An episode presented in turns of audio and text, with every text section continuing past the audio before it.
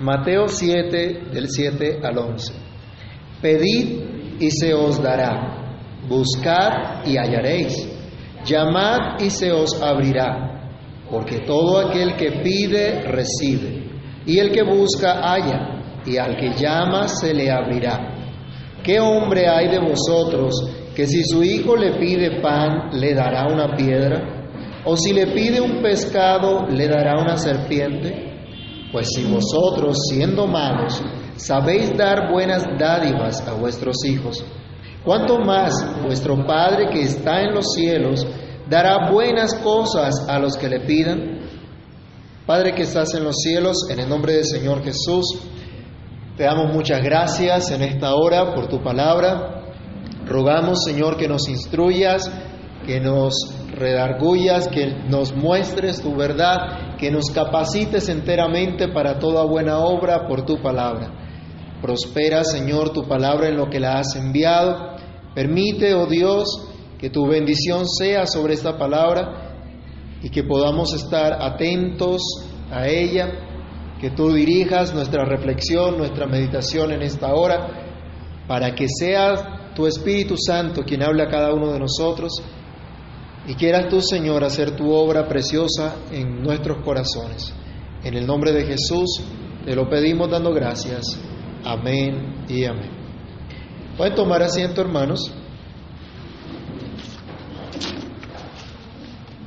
Hemos dicho que en el Sermón del Monte encontramos las leyes del reino de los cielos para los ciudadanos de ese reino. Que estas leyes del reino nos señalan lo que son y lo que viven los cristianos, los verdaderos seguidores de Jesús. Todo el Sermón del Monte nos deja ver cuánta es nuestra insuficiencia, cuánta es nuestra indignidad propia y cuánta es nuestra gran necesidad de la gracia divina. No poseemos de manera natural las cualidades de aquel que es bienaventurado. Vimos que esto le pertenece a Dios otorgarlo. Hemos insistido constantemente en este sermón que no tenemos justicia propia, nada que ostentar delante de Dios como tal vez pretendían los antiguos, los escribas y los fariseos de la época del Señor Jesús. Ellos habían tergiversado la ley de Dios y habían de pronto considerado una clase de justicia que Cristo tiene que señalar, esta no es la verdadera justicia. Y Él nos ha enseñado entonces en todo este sermón cuál es esa verdadera justicia, entendiendo primera, en, primera, en primer lugar que esta justicia no es una justicia delante de los hombres, sino delante de Dios en realidad. Y si alguien se acoge a esa verdadera justicia de Cristo, tiene que seguir lo que Cristo enseña y tiene que esperar que un día habrá también un juicio final. Y por eso, como habrá un juicio final que va a ser ejecutado por Dios mismo, los versículos 1 al 6 de Mateo 7 nos enseñaban a no condenar, a no preferir un juicio condenatorio, porque eso le pertenece a Dios, a no ser criticones, pero terminábamos en el versículo 6 también aprendiendo que hay que discernir. Hay que distinguir entre lo bueno y lo malo, entre lo valioso y lo santo. Tener discernimiento para tratar a las personas, tanto dentro de la iglesia, aún como fuera de la iglesia. De tal forma que nuestros esfuerzos en la predicación del Evangelio, nuestros recursos, se inviertan de la mejor manera en procura de la extensión del reino de los cielos y que no sean desperdiciados como cuando se echan las perlas a los cerdos. Concluíamos entonces la sección anterior diciendo que no somos capaces por nosotros mismos de tener ese santo y, sano equilibrio y necesitábamos depender de Dios para ello. Y es en esto precisamente en lo que Cristo va a insistir a partir del versículo 7 en adelante. Ahora el Señor nos habla acerca del buscar y hallar, en donde encontramos un mandamiento, una promesa y una gran verdad. Así vamos a desarrollar entonces la meditación del día de hoy. En primer lugar, un mandamiento. Nuestro texto dice, pedid y se os dará, buscad y hallaréis, llamad y se os abrirá. Las palabras que el Señor está profiriendo acá están en un tiempo presente que indican una acción continua. No una acción que se ejecutó por un tiempo determinado, sino que se mantiene ejecutando. Entonces, esta acción no era solamente Para aquellos cristianos de aquella época que habían escuchado el sermón del monte por primera vez, sino para todos los creyentes que a lo largo de la historia escuchan este sermón. Y es importante, hermanos, que nosotros prestemos atención a lo que Dios nos dice, porque un día Dios nos va a demandar también. ¿Se acuerdan que al que más se le da, más se le demandará? Pero ¿a quién entonces nosotros le pedimos, que buscamos, a quién le tocamos la puerta? ¿En quién está nuestra esperanza, nuestra confianza? Estas acciones deben estar dirigidas a la búsqueda del reino de Dios y su justicia, como vimos ya también en el capítulo 6 de Mateo, no hacia otras cosas. Con estas palabras el Señor enfatiza de diferente forma el mismo principio de buscar a Dios de depender de Dios. Con estas palabras el Señor está diciendo, hay un mandamiento que los seguidores de Cristo deben obedecer y es suplicar a Dios con humildad. Pedid y se os dará. Pedir implica reconocer la necesidad de humillarse. Pedir implica la, la reconocer que necesitamos de Dios que por nosotros solos no podemos.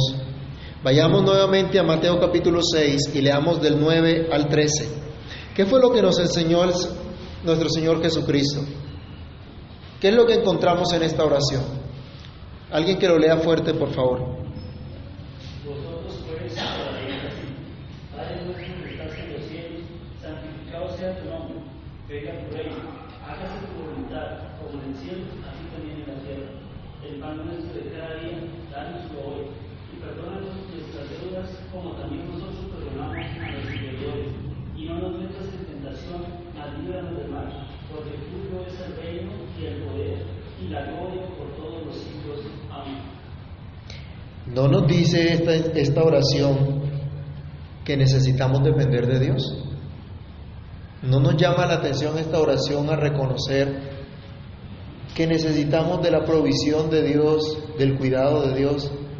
de la ayuda del Señor?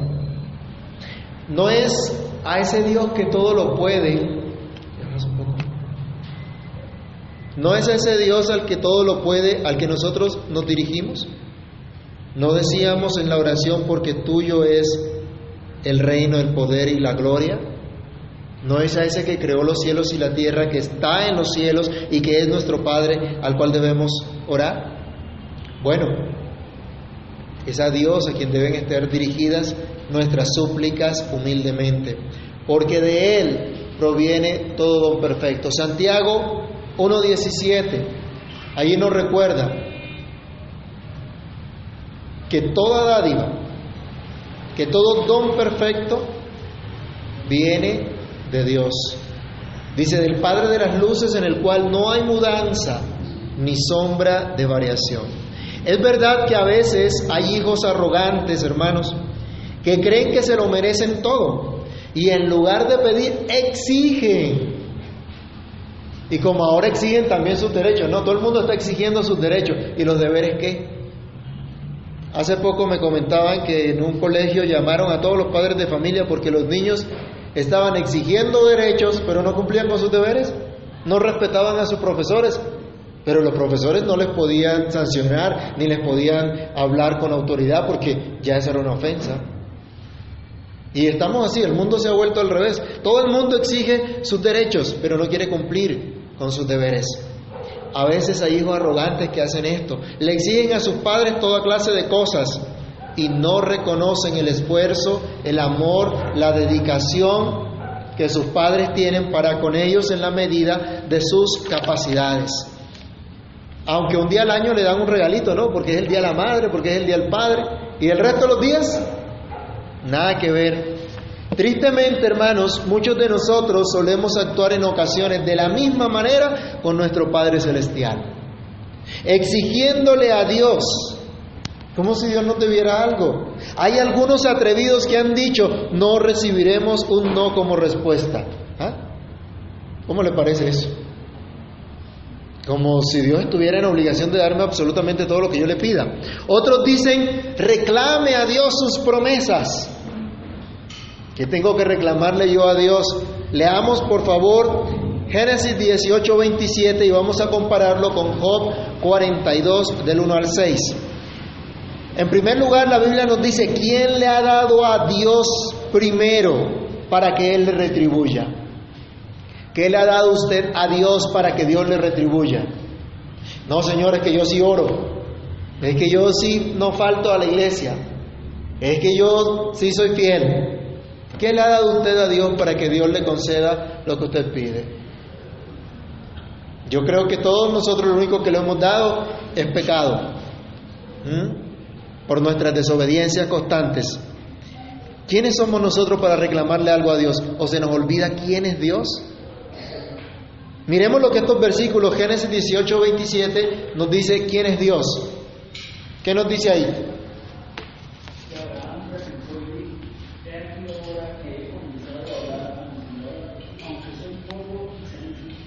Abraham dice, tú eres el Señor, tú eres el dueño de todo, tú eres Dios todopoderoso y tú eres quien tiene toda autoridad.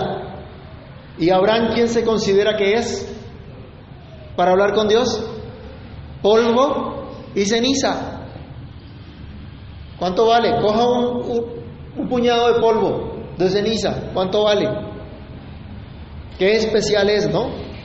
Uy, qué especiales somos, qué bonito nos vinimos el domingo para el culto somos de mejor familia, somos mejores porque tenemos estudios, porque tenemos esto, aquello, lo otro. Abraham era un hombre rico, tenía plata, porque cuando él salió de Ur de los Caldeos tenía bienes, tenía camellos, tenía ovejas, era un hombre adinerado. Pero este hombre adinerado se humilla delante de Dios intercediendo por Sodoma y Gomorra, por los justos que habían allí, y le dice al Señor, ahora empecé a hablar contigo, tú eres Señor y yo apenas soy polvo y ceniza. Abraham tiene claro perfectamente quién es Dios y quién es Él.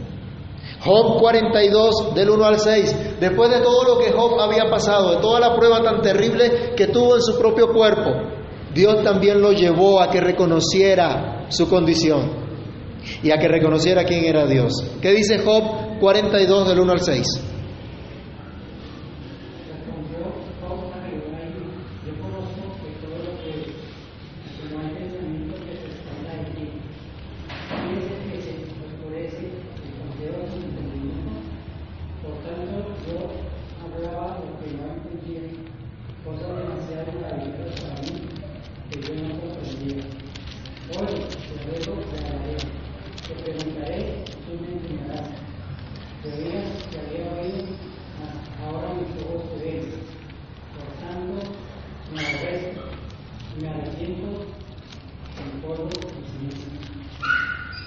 No nos la Biblia que Job al principio en el capítulo 1 de Job que era un varón temeroso de Dios, que era un varón justo, que ofrecía sacrificio a Dios constantemente.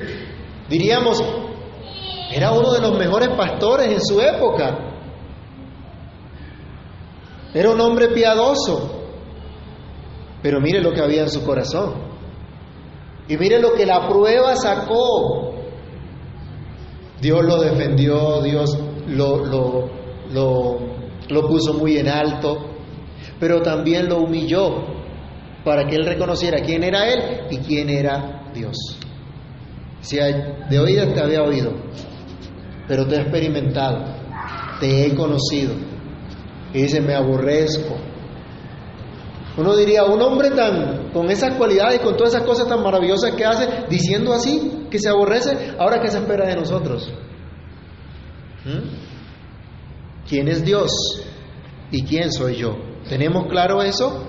Solo por su gracia, solo por la gracia de Dios, por medio de Jesucristo, se nos garantiza acceso con confianza al trono de la gracia de Dios. Pero recordemos, es nuestro Padre Celestial, sí, pero es Dios. Apocalipsis 4, del 9 al 11. Miren este cuadro. ¿A quién nos acercamos? ¿Ante quién venimos en oración? Cuando Cristo nos dice pedid y se os dará, nos llama a que vengamos a, Él, que vengamos a Dios, pero que vengamos con humildad, reconociendo que nuestro Padre Celestial es precisamente Dios. Apocalipsis 4, del 9 al 11 nos dice, y siempre que aquellos seres vivientes dan gloria y honra y acción de gracias al que está sentado en el trono, al que vive por los siglos de los siglos, los veinticuatro ancianos se postran delante del que está sentado en el trono y adoran al que vive por los siglos de los siglos y echan sus coronas delante del trono diciendo, Señor, digno eres de recibir la gloria y la honra y el poder, porque tú creaste todas las cosas y por tu voluntad existen y fueron creadas. Es a ese Dios lleno de gloria y de honor ante el cual se postra toda la creación el mismo Dios al cual usted y yo debemos acudir como hijos, entendiendo su palabra para obedecerla, pidiendo que nos ayude a seguir este mandato de Cristo, de suplicar con humildad. Pero también nos manda a actuar en dependencia. Él dice, buscad y hallaréis. La oración es el medio que Dios ha establecido para respondernos, para tratar con nosotros. Otra manera de ver la misma frase, no solo el pedir, sino el buscar, implica perseverar en oración. Los dos términos nos hablan de perseverar en oración, pero también de actuar en dependencia de Dios. Yo les pregunto, ¿queremos crecer en la gracia y el conocimiento de Dios? ¿Sí? Si esto es así, entonces debemos recordar que somos llamados a practicar las enseñanzas de Cristo. Y para ello debemos escudriñar las escrituras. ¿Qué cosas prácticas debemos hacer luego de orar en privado? Señor, ayúdame a crecer en tu gracia y conocimiento en mi oración todos los días. Pero todos los días me acerco a las escrituras. Todos los días medito en su palabra. Debemos leer la Biblia. Debemos prestar atención a su palabra, debemos congregarnos. ¿Se acuerdan de Hebreos 10:25? ¿Algunos se acuerdan? No dejando de congregarnos como algunos tienen por costumbre. Es un medio de gracia que el Señor nos ha dado para crecer en Él. Pero también prestar atención a la palabra para poderla obedecer. La Biblia dice que el prestar atención es mejor que los sacrificios. Cuando usted está hablando con alguien y esa persona está viendo para otro lado y haciendo otra cosa, ¿cómo se siente usted?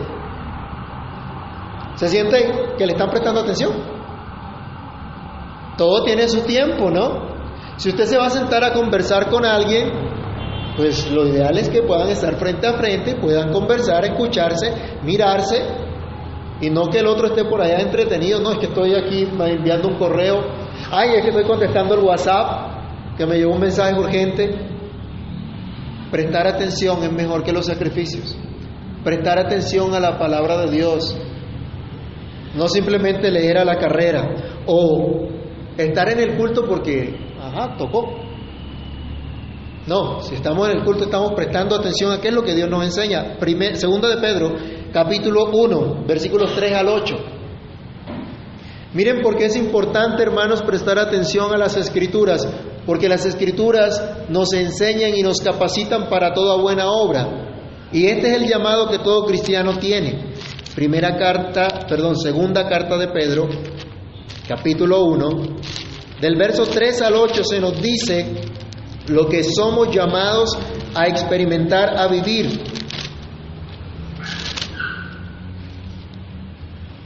Segunda de Pedro 1, 3 al 8. Como todas las cosas que pertenecen a la vida y a la piedad nos han sido dadas por su divino poder, mediante el conocimiento de aquel que nos llamó por su gloria y excelencia. ¿Quién es este?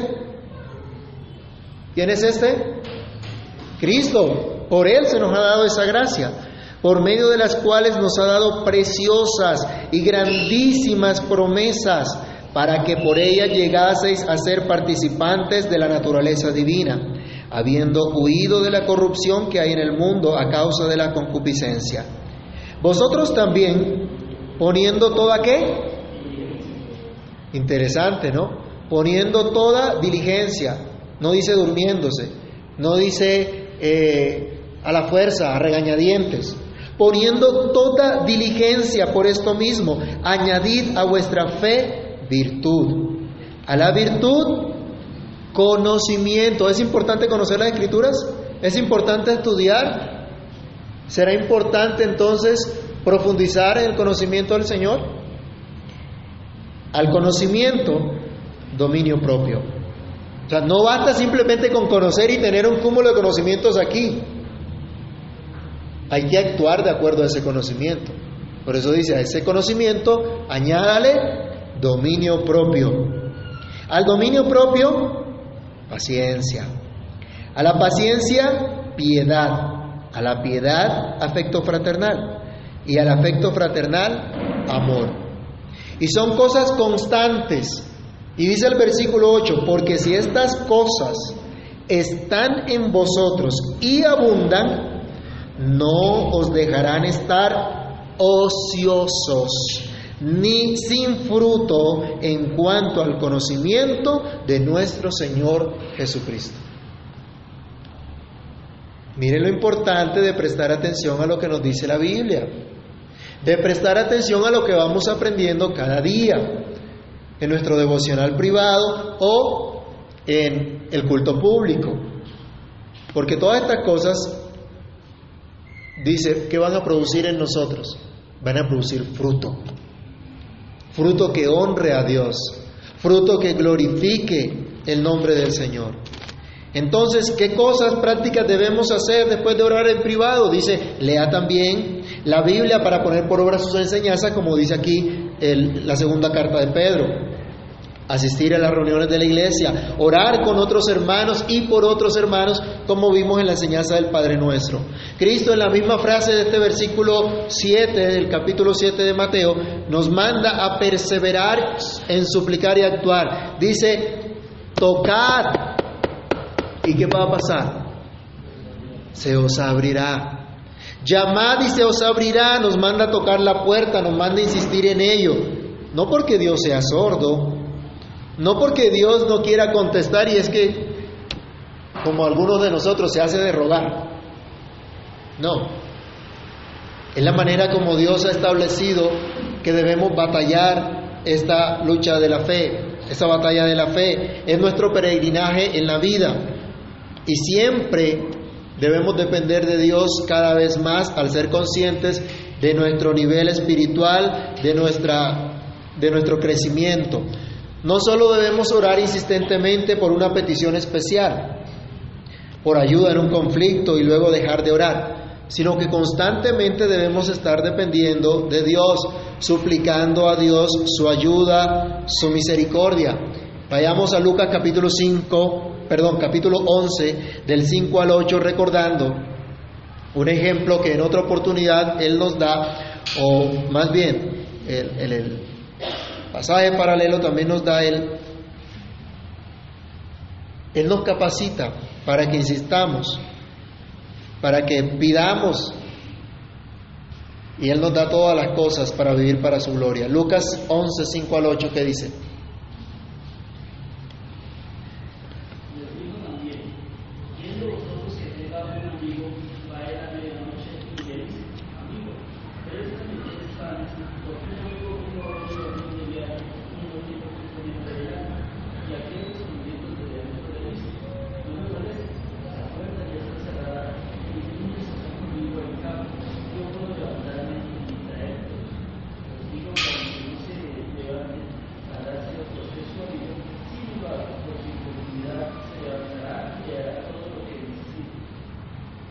Cristo nos enseña a insistir, a perseverar en la oración.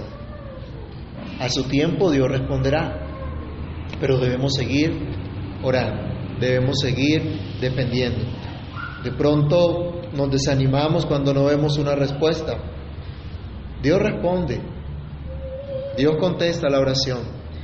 Hay que perseverar en orar y hay que perseverar en bien actuar. Hay que perseverar en estudiar las escrituras. Hay que perseverar en congregarse para adorar al Señor. Es necesario perseverar. Pedid y se os dará. Nos ha enseñado el Señor, buscad y hallaréis, llamad y se os abrirá. Y dice el versículo siguiente, allí vemos la promesa. En el versículo 8, el Señor dice, porque todo aquel que pide, recibe. Y el que busca, halla. Y al que llama se le abrirá. No solo aparece un mandamiento, sino también una promesa. Ese es nuestro segundo punto. Cristo nos dice a todos como sus seguidores, Dios va a responder tu súplica. Leamos rápidamente una cita en los Salmos. Salmo 34, 6, Salmo 41, Salmo 145, 18. Alguien por favor que me ayude leyendo primero Salmo 34, 6. ¿Qué dice?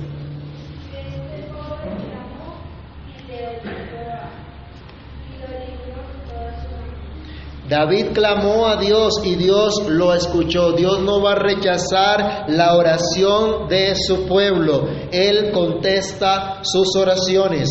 A David lo escuchó. Dios es el mismo ayer, hoy y por los siglos. David era un hombre de carne y hueso, pecador así como usted, así como yo. Pero Dios lo oyó. Dios lo escuchó. A ese Dios es al que debemos clamar. Salmo 41.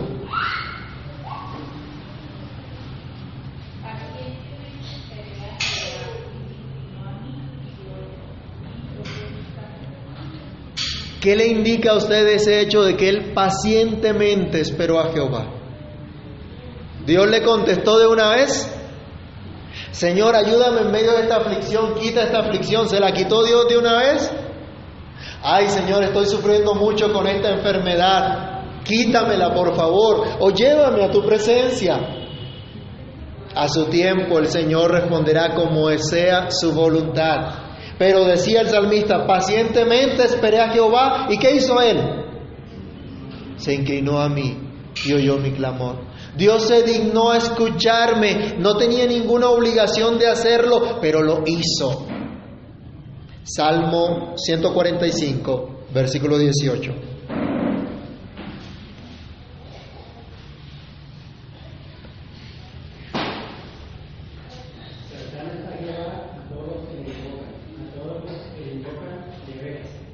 ¿Cree usted esa promesa?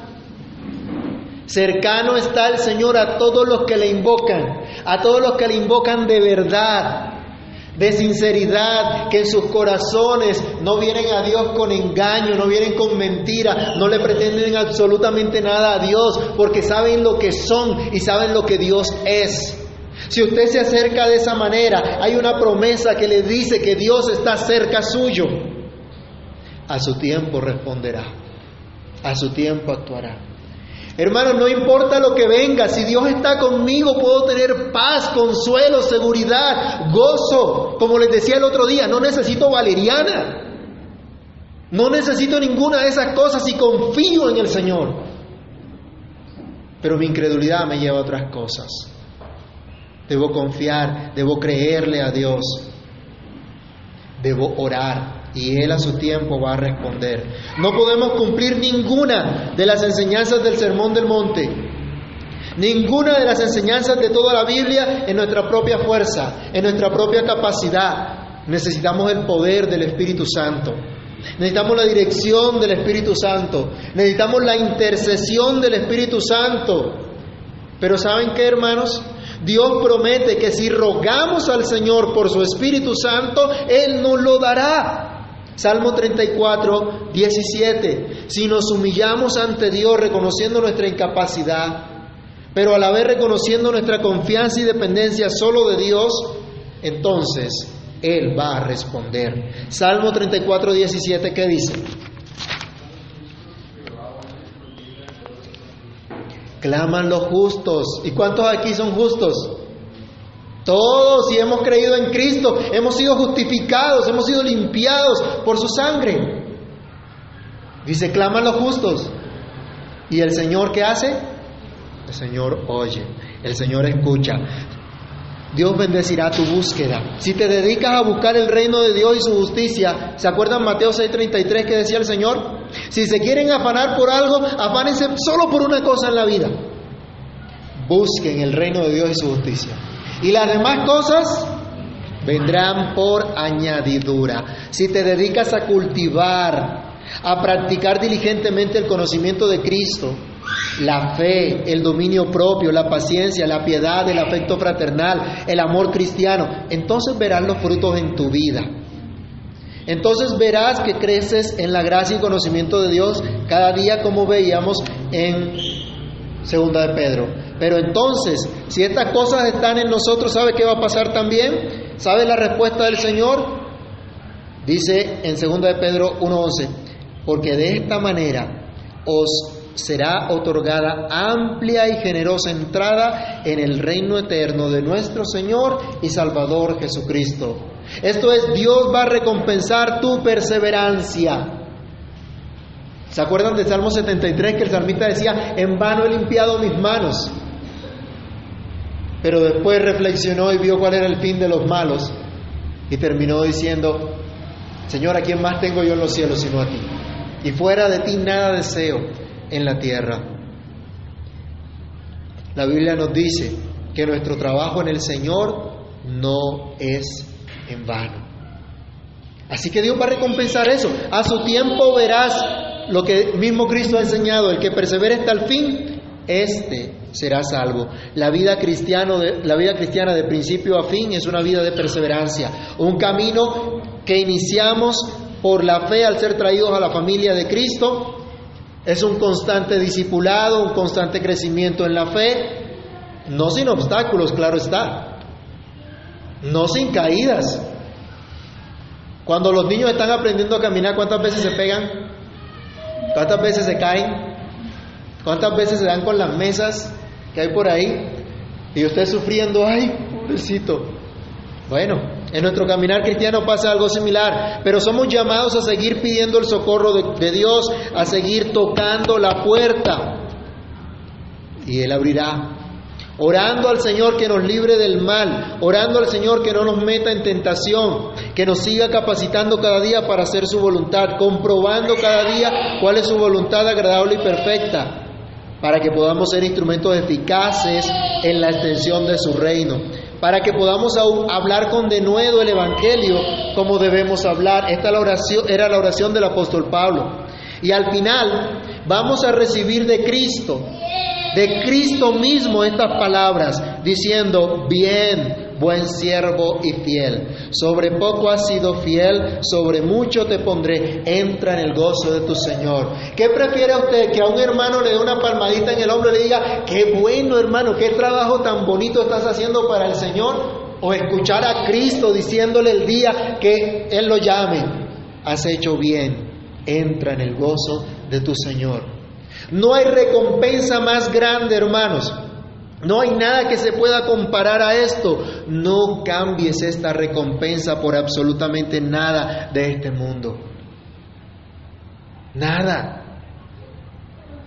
No importa lo que el mundo quiera venderte, nada es comparable a esto. Dios es fiel y Dios cumple todo lo que promete. En este pasaje se nos muestra una gran verdad también y es nuestro último punto. Dios es bueno. Y coloca el Señor acá la ilustración, diciendo, miren, ¿acaso alguno de ustedes, si el hijo le pide un pan, le va a dar una piedra? ¿O si le pide un pescado, le va a dar una serpiente? Es decir, en lugar de,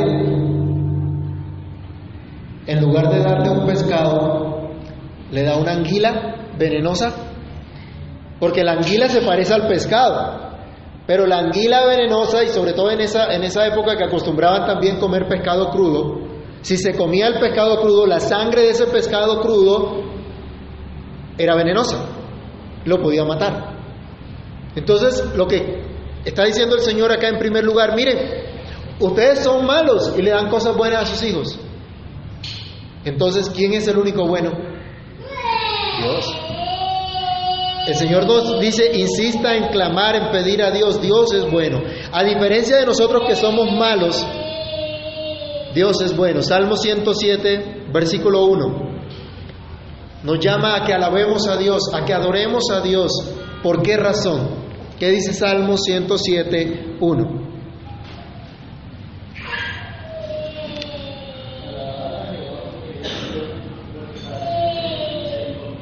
Alabad a Jehová porque Él es bueno, porque para siempre es su misericordia. Dios es bueno, el único bueno. Nunca hará nada en contra de su gran bondad. Nunca actuará con maldad porque su esencia es ser bueno. No estoy diciendo con esto que no sea justo y que no castigue el pecado, la maldad, porque la justicia de Dios demanda eso también. Y en ese sentido es que debemos entender los textos bíblicos que nos hablan de la ira, de la venganza de Dios, que no son otra cosa que retirar su protección y su gracia del pecador y dejarlos en su miseria. Pero Dios es bueno y actúa de acuerdo a lo que Él es. Dios da cosas buenas a sus hijos. El Señor Jesús nos dice, miren, usted no engañaría a su hijo poniéndole una piedra en lugar de un pan. ¿O cuántos de ustedes harían eso? Papi, tengo hambre y usted coge y le da una piedra, cómetela. Ninguno haría eso. El punto que está diciendo acá es, ustedes son malos y le dan cosas buenas a sus hijos. Dios es bueno por esencia. Ustedes a pesar de su maldad quieren lo mejor para sus hijos. ¿O cuántos padres aquí no quieren lo mejor para sus hijos? Que se defiendan como pueda, que miren a ver cómo salen adelante. No, Usted quiere lo mejor para sus hijos. Dios quiere lo mejor para los suyos. A pesar de nuestra maldad conservamos un instinto, un deseo, que no es otra cosa que la imagen de Dios, aunque desdibujada, deteriorada en nosotros, pero que manifiesta la bondad de Dios a favor de nuestros hijos. El punto es que nuestros, para nuestros hijos buscamos bienestar a pesar que hacemos muchas otras cosas malas. Bueno, Dios no hace absolutamente nada malo, por naturaleza es bueno y le da cosas buenas a los hijos. Ya habíamos visto en Santiago 1.17 que toda dádiva, todo regalo y todo don perfecto viene de Dios. Dios da cosas buenas a aquellos que lo reconocen como Padre y por lo tanto se atreven a presentar sus peticiones ante Él. ¿Qué pasa si le pedimos a Dios su Espíritu Santo? Habíamos dicho que sin el Espíritu de Dios no podemos cumplir absolutamente nada de esto. Lucas capítulo 11, versículo 13 es el pasaje paralelo de lo que estamos viendo en Mateo. ¿Qué promete allí el Señor también? Lucas 11, 13. ¿Qué nos dice?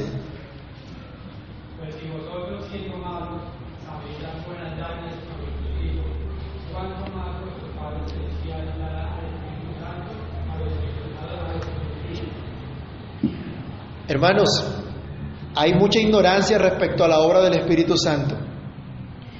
Y algunos creen que el Espíritu Santo está para simplemente tumbar a la gente y que se revuelque en el piso, para que sientan un corrientazo, un calorcito, un temblor o alguna cosa del estilo. ¿Cuántos de nosotros oramos a Dios todos los días que nos dé su Espíritu Santo, que es espíritu de amor, de poder y de dominio propio?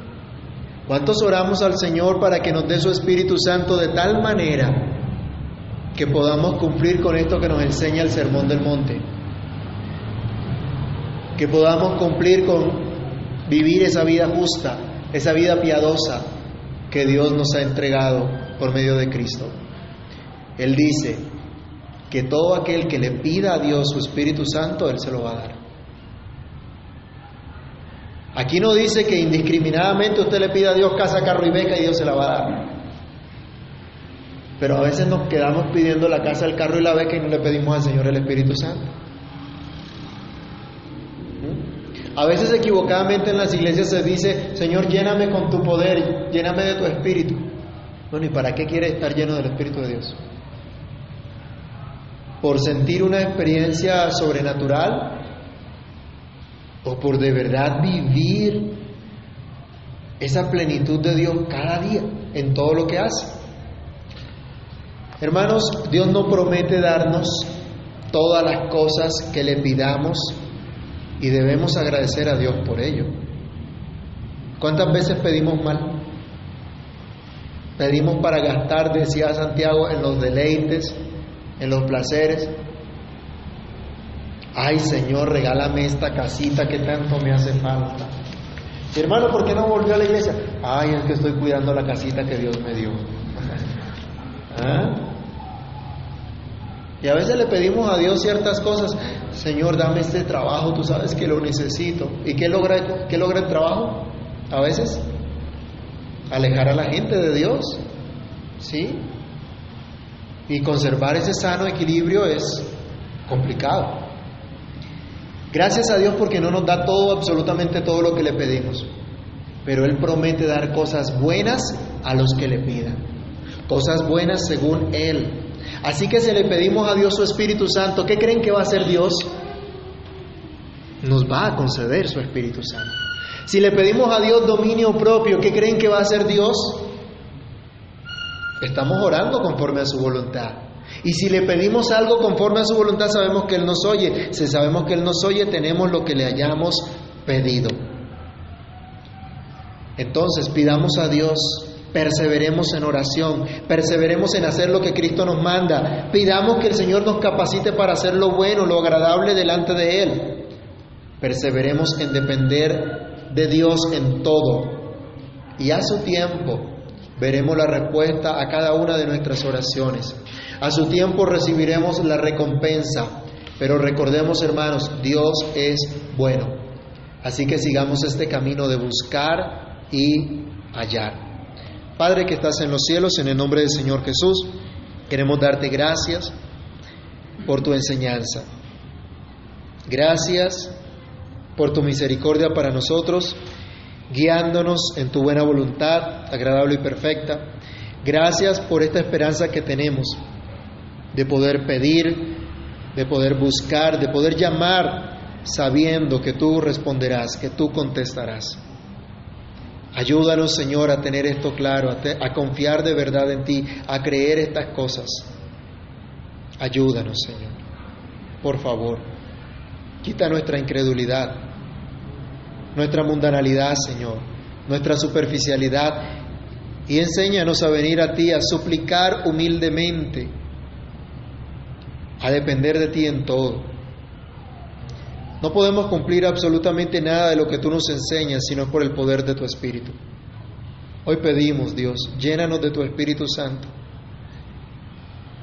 Danos tu Espíritu Santo, Señor, para que comprendamos tu verdad, para que veamos nuestra condición y nos humillemos delante de ti, para que aprendamos, Señor, a ejercer el dominio propio, rechazando nuestros deseos malos, abrazando tu palabra. Capacítanos, Señor. Guíanos por amor de tu nombre. Y ayúdanos. Por favor, ayúdanos. Que durante esta semana recordemos que tenemos promesa de pedir y tú nos darás.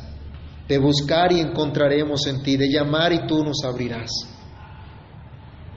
Ayúdanos, Padre a pedir como conviene, a pedir para poner por obra tu palabra y así veremos cómo tú suples por añadidura todo lo que necesitamos en esta vida, aquí y ahora, para vivir para tu gloria, preparándonos para el encuentro contigo. En tus manos nos colocamos, en tus manos nos abandonamos y te damos muchísimas gracias. En el nombre poderoso de Cristo Jesús, nuestro Señor y Salvador. Amén y amén.